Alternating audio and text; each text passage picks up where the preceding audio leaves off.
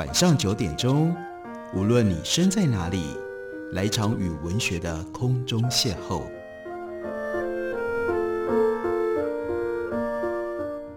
杨照谈书，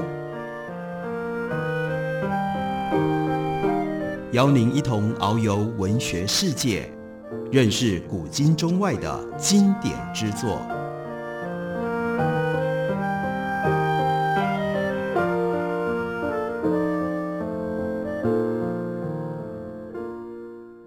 位听众朋友，大家好，欢迎收听杨照谈书。本节目以台北广播电台 FM 九三点一，每个星期一到星期五晚上九点为大家播出。我是杨照。在今天的节目当中，要为大家介绍的这本书书名叫做《时空行者》，史蒂芬·霍金。当然，这就是关于 Stephen Hawking 这位从二十世纪进入到二十一世纪几乎最知名也是最伟大的物理学家之一。对于他的回顾以及对于他的描述，那这本书的作者他的身份比较特别，他是 Leonard m e l a d i n o 他曾经跟 Hawking 一起写过《新时间简史》和《大设计》，所以他自己本身也是一位非常杰出的物理学家。但他还有另外一个非常重要的长处，那是他有非常独到的，能够将很复杂的物理理论加以科普化。加以普及化，让大家可以比较容易进入理解那样的一种思考跟那样一种文字。还不止如此，因为这是他对于 Stephen Hawking 的一部回忆录，所以另外很突出的是他对于人与人之间互动的一些细腻的观察。例如说，他用这种方法让我们了解霍金是一个什么样的人。有一次在吃晚餐的时候，霍金还在攻读他的博士学位。他发现自己和一位来自于南非的工程师一起在 Trinity College，这是剑桥大学的三一学院里面呢，一张桌子用餐。这一位工程师应该很兴奋，因为远从南非刚来到剑桥，来到 Cambridge。然而 Mlodinow 说：“如果这个家伙跟我一样，对剑桥大学，特别是三一学院这个牛顿曾经在这里做研究的圣地感到赞叹的话。”他应该要把这些感觉放在心里，但意味着这家伙很不识相，在这里呢滔滔不绝，在说什么呢？在跟大家宣传说南非有多么样的先进。根据这个工程师的说法，哇，那个时候他的祖国南非正处在一个辉煌时期，而霍金跟他一起吃饭，他很不幸遇到了霍金。霍金不是一个会把自己的想法放在心里的人，在他成名之后，有一次呢。他应邀以贵宾的身份到柏林去观赏一场用现代的布景把角色搬到现代之后所演出的《蝴蝶夫人》。结果呢，演出之后，歌剧落幕了，主角高兴地来接待霍金，并问他说：“您觉得这场演出如何呢？”霍金就直接地回答说：“好像不是太好，对吧？”主人对这样的答案一时有些惊讶。不过呢，这个主人也随而回答说：“是的，我同意。”那我们再回到这位南非工程师，他讲了一大堆，表达了个人的意见。然而这引起了霍金的注意，他在心里有一些想法，也不打算把这个想法憋在心里，他就直接问这位工程师说：“你刚刚讲了这一大堆，那黑人呢？”这位工程师当然他是白人，所以他就说：“他们不真的算数，这些黑人不是真的算数。”在一九六零年代，这样的回答并没有什么特别的地方。然而，霍金又追问：为什么他们不算数？那工程师的回答是：因为他们无法照顾自己。接着呢，就提到了阿帕台，提到了这个种族隔离的政策。他说这个政策有效，而且是有需要的。霍金并没有跟他争辩，而是持续的问他问题。他没有反驳这个人的信仰，而是用类似苏格拉底式的问题来挑战他的这些信仰。用很朴实的方法，迫使这个南非人、南非白人去看清楚自己所说的到底意义是什么。这位工程师以他所知为真的内容开始谈话，在这之前，他并没有仔细审视这些内容。然而，透过这段餐桌上的谈话，霍金让这个人逼着这个人开始去探索自己的信仰，一个显然他未曾有过的探索的经验。在谈话结束的时候，这个人的心开始觉得慌了。现在他已经被迫重新去思考他原本关于种族隔离政策、关于黑人的本质等等这些信仰的基础。他被迫质疑自己。那 Meladino 更进一步的就告诉我们，曾经有一个物理学家说，如果你喜欢问问题并且寻找答案，那就请你来做物理学家。那如果你喜欢学习答案并且去运用它，那请你去当工程师。希望大家可以体会这中间非常关键的差异。让我再说一次，如果你喜欢问问题，然后喜欢去享受寻找答案的过程，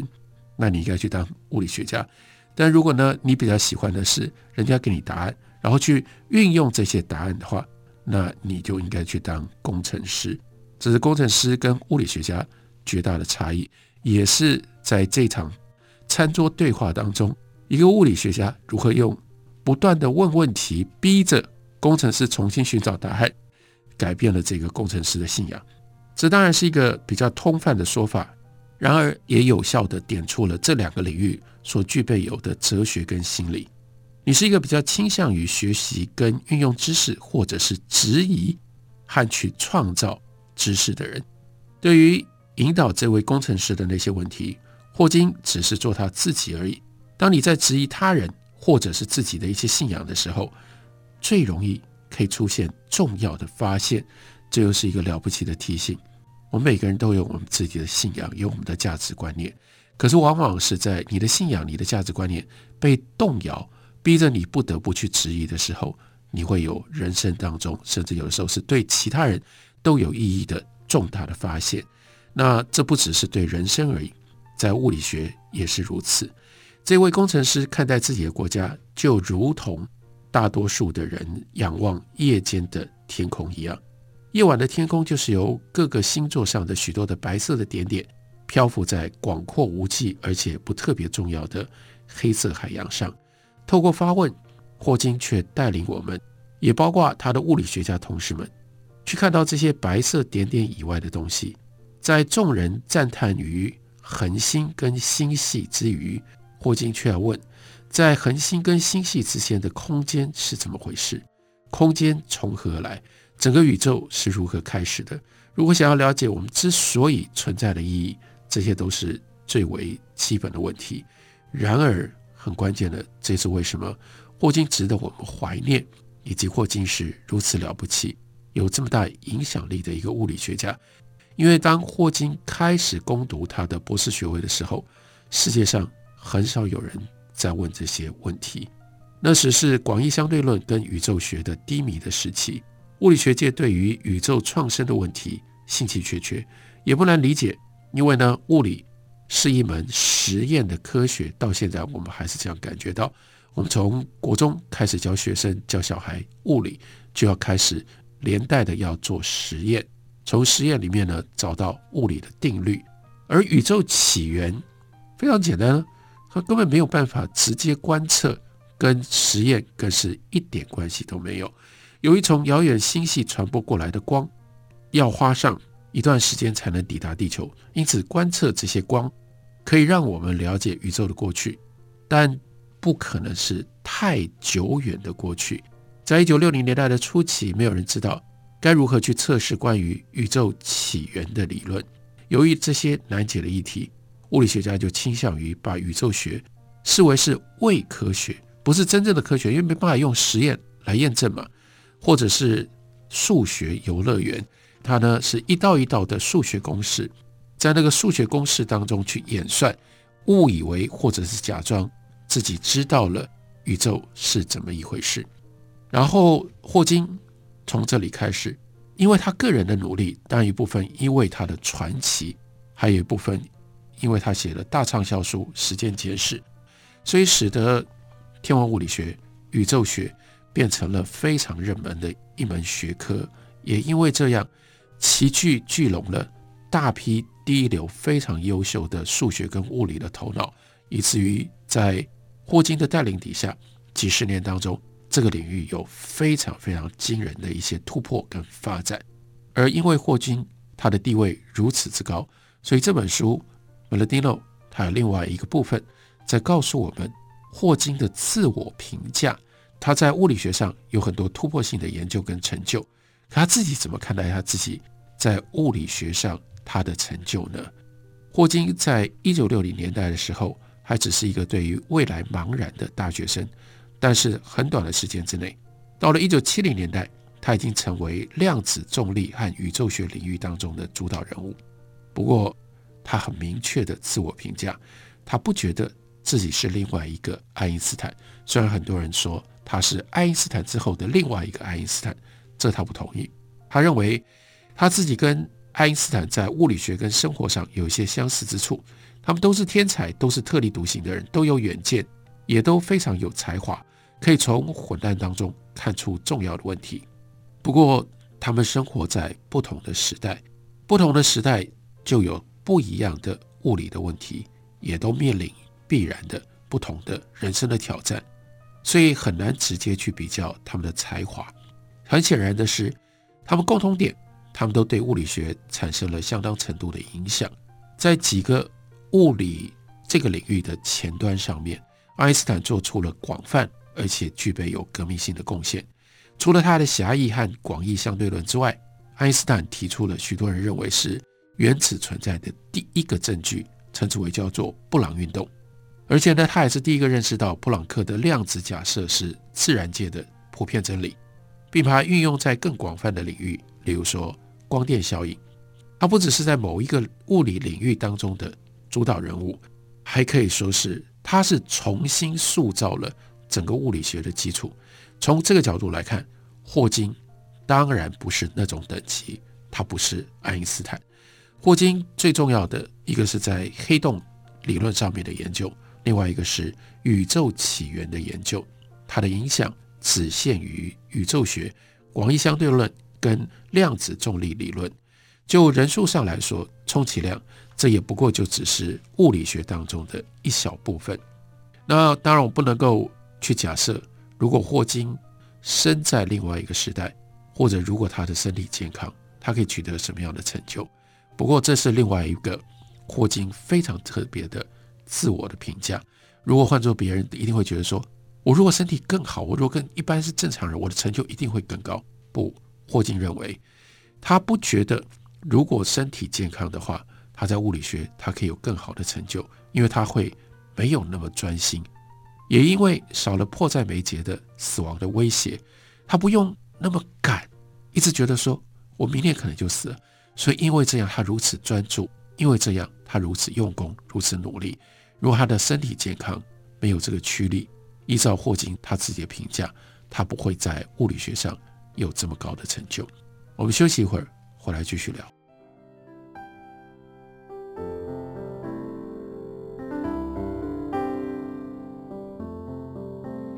听见台北的声音，拥有颗热情的心，有爱与梦想的电台，台北广播 FM 九三点一。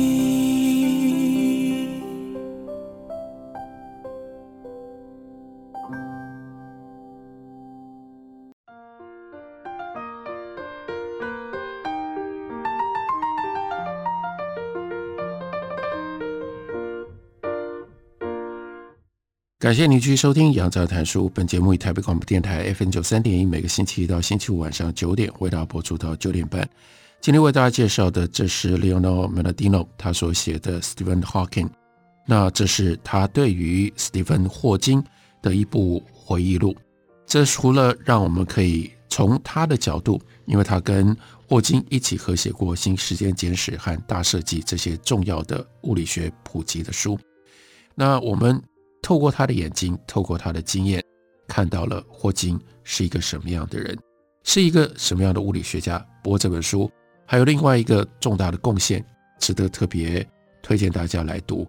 因为它是非常好的宇宙学的科普的书籍，里面为我们用最简要而且最清楚的方式介绍了霍金所开创出来的物理学的一些重要的理论和重要的领域。例如说，在其他的书、其他地方。我们很难可以找到有这种方式来帮我们介绍、来帮我们解释什么是无边界提案。无边界提案呢，是霍金早期研究的自然产物，是他从事了二十年研究的最高潮。他最初的两个研究计划一个是关于宇宙起源，另外一个呢是黑洞定律。这是基于爱因斯坦的广义相对论，而没有特别去考虑到量子力学、量子理论。在霍金研究了量子力学之后，他就把所学到的知识运用在黑洞上，而修正，事实上是推翻了他自己先前的想法，而发现了这是重大的突破，发现了黑洞还是会有能量辐射出来，这就被称之为叫做霍金辐射。接着呢，他把量子力学融入到下一个重大的研究工作当中，重新审视宇宙的起源，最终的结论就是无边界提案。无边界提案基于一个看似奇怪的想法，事实上在探索宇宙起源，觉得用我们今天的资料，用我们今天的大脑，我们可以知道宇宙起源本来就是一件奇怪的事情。所以呢，是什么样的一个提案呢？量子理论通常被认为应该只适用于微小的世界，用于描绘由原子或者分子、次原子粒子等此类现象所组成的系统。这是量子力学所适用的系统。它呢是最微小、最微小的物体的内部，它的各种不同的力的作用。如果要把它运用在整个宇宙上，人们也就认为量子力学最适用的，那就是当整个宇宙还是一个。原子大小的时候，那是大爆炸的最开始的那个瞬间的那个刹那，所以那个时候整个宇宙呢还是原子这么大小，然后接下来一直不断的扩张，一直不断的扩张。所以如果要用量子力学，所以那应该就是宇宙刚刚起源的那个瞬间，或许在那里我们可以运用量子力学来探索、来理解宇宙的起源。然而霍金有更大的野心。他把整个宇宙视为一个孤立的、自给自足的量子系统。纵观整个历史的过程，从最初的微观宇宙到今天的浩瀚宇宙，他在这份研究上的主要工作就是采取了一个革命性的量子力学的方法。这里呢，当然就牵涉到另外一个早先的也非常了不起的物理学家，那是费曼。费曼，这是费曼一九六五年之所以得到。诺贝尔物理学奖就是因为他发明了、发现了量子力学的这种计算的方式。最初的概念是，量子力学是以某种数学构造，也就是波函数，来描述系统的状态。波函数包含了跟系统有关的所有信息。这个信息最重要，它的函数既然是函数呢，就是你代入了哪一个数，最后就能够计算出得到一个结果。什么样的结果？这是让你算。在物体内部各种不同的发生的几率，比如说在测量的时候，我们发现粒子在某一个特定的位置，或者这个粒子具有某一种动能或能量，它的几率到底有多大、有多小？这当然就是量子力学在它的观念上，在它测量上面最特别的地方，它不可能是准确的，它只能用几率来表现。因此，波函数就是帮我们算这个几率的。量子理论只能告诉我们最有可能的结果是什么，而没办法像牛顿力学那样可以保证测量的结果为何。这是量子力学最特殊的地方，它投射，然后呢，最后只能够告诉我们说可能会如何。如果就是这样，那么波函数呢？Menandino 他的比喻就像一本参考的手册，可以描述出某个时间点的系统状态，但是不止系统。会随着时间而变化，波函数本身也会。这是因为，如果你已经知道某一时刻的波函数，根据量子力学的数学计算，我们就可以算出在其他时间点的波函数。这是量子理论最重要的一个特点。因为物理学最常见的问题是，我们知道了某一个系统的初始状态，回到最早期大家学的物理学，这个初始状态，例如说。一个静止的物体，然后在没有摩擦力的情况底下，经过了一段时间，我们施加一股力量在它上面，经过了一段时间之后，那会出现哪一种最终状态？然后呢，这个最终状态从初始状态到最终状态，在量子力学的概念跟计算底下，我们算出来的是 A、B、C 各种不同最终状态，它相应的几率大概是多少？那这种波函数的方案应用在解释原子的性质跟它的构造构成的化学元素上面，非常非常的成功。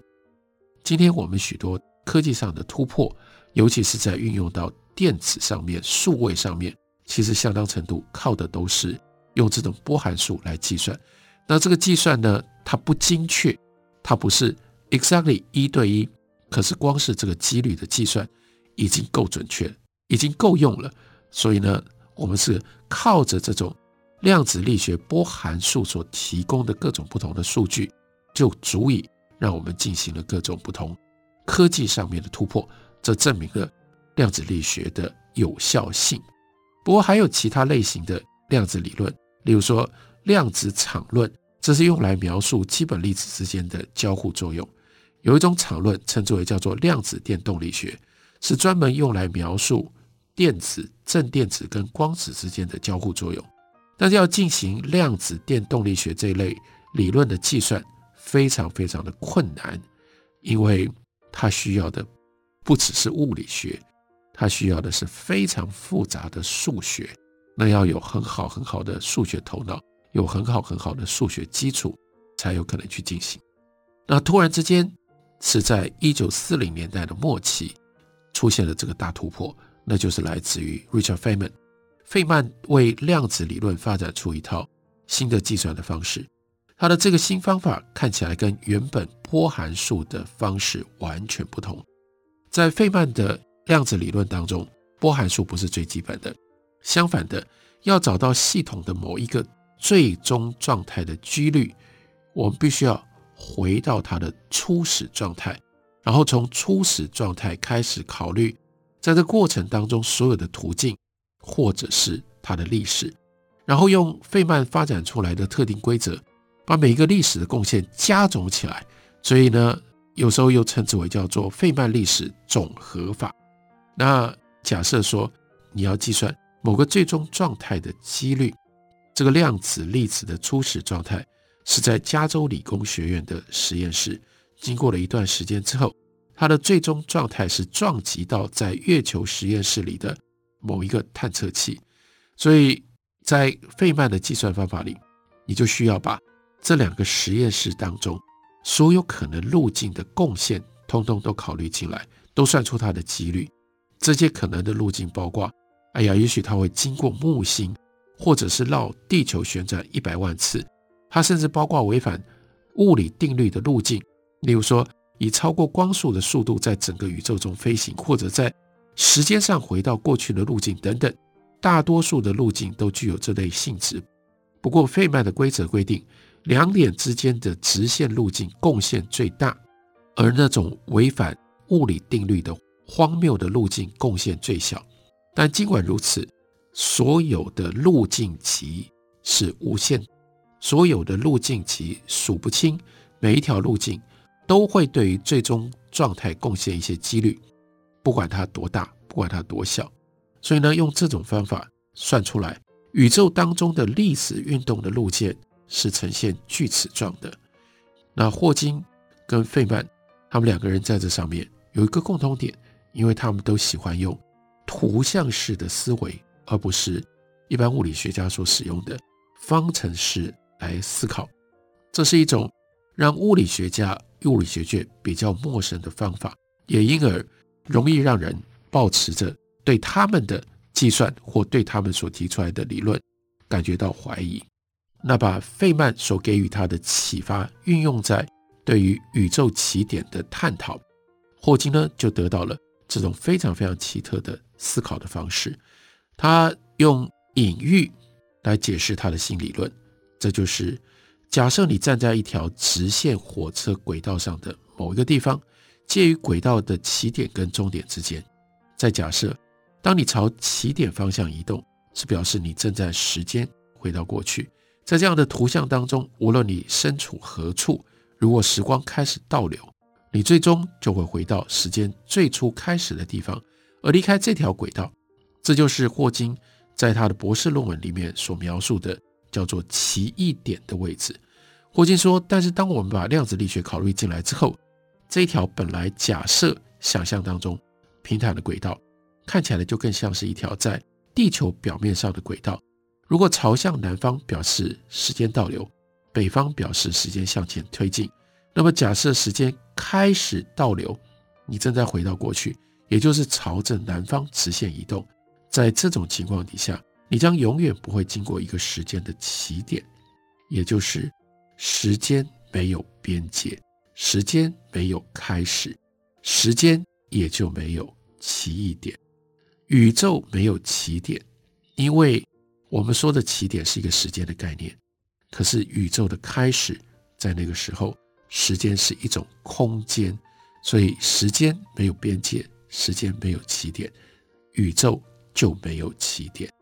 这当然是很奇特而且很复杂的物理学的思考。可是这些物理学的思考，在霍金的脑袋里面都有他非常明确的推断推论的过程。透过 Meladino 的书，我们认识霍金这个人，认识他神奇的大脑。同时呢，我们稍稍有一点点的机会可以体会、可以认知、可以了解霍金对于宇宙的起源，他到底想了什么？他提出了什么样的说法跟理论？感谢你的收听，明天同一时间我们再会。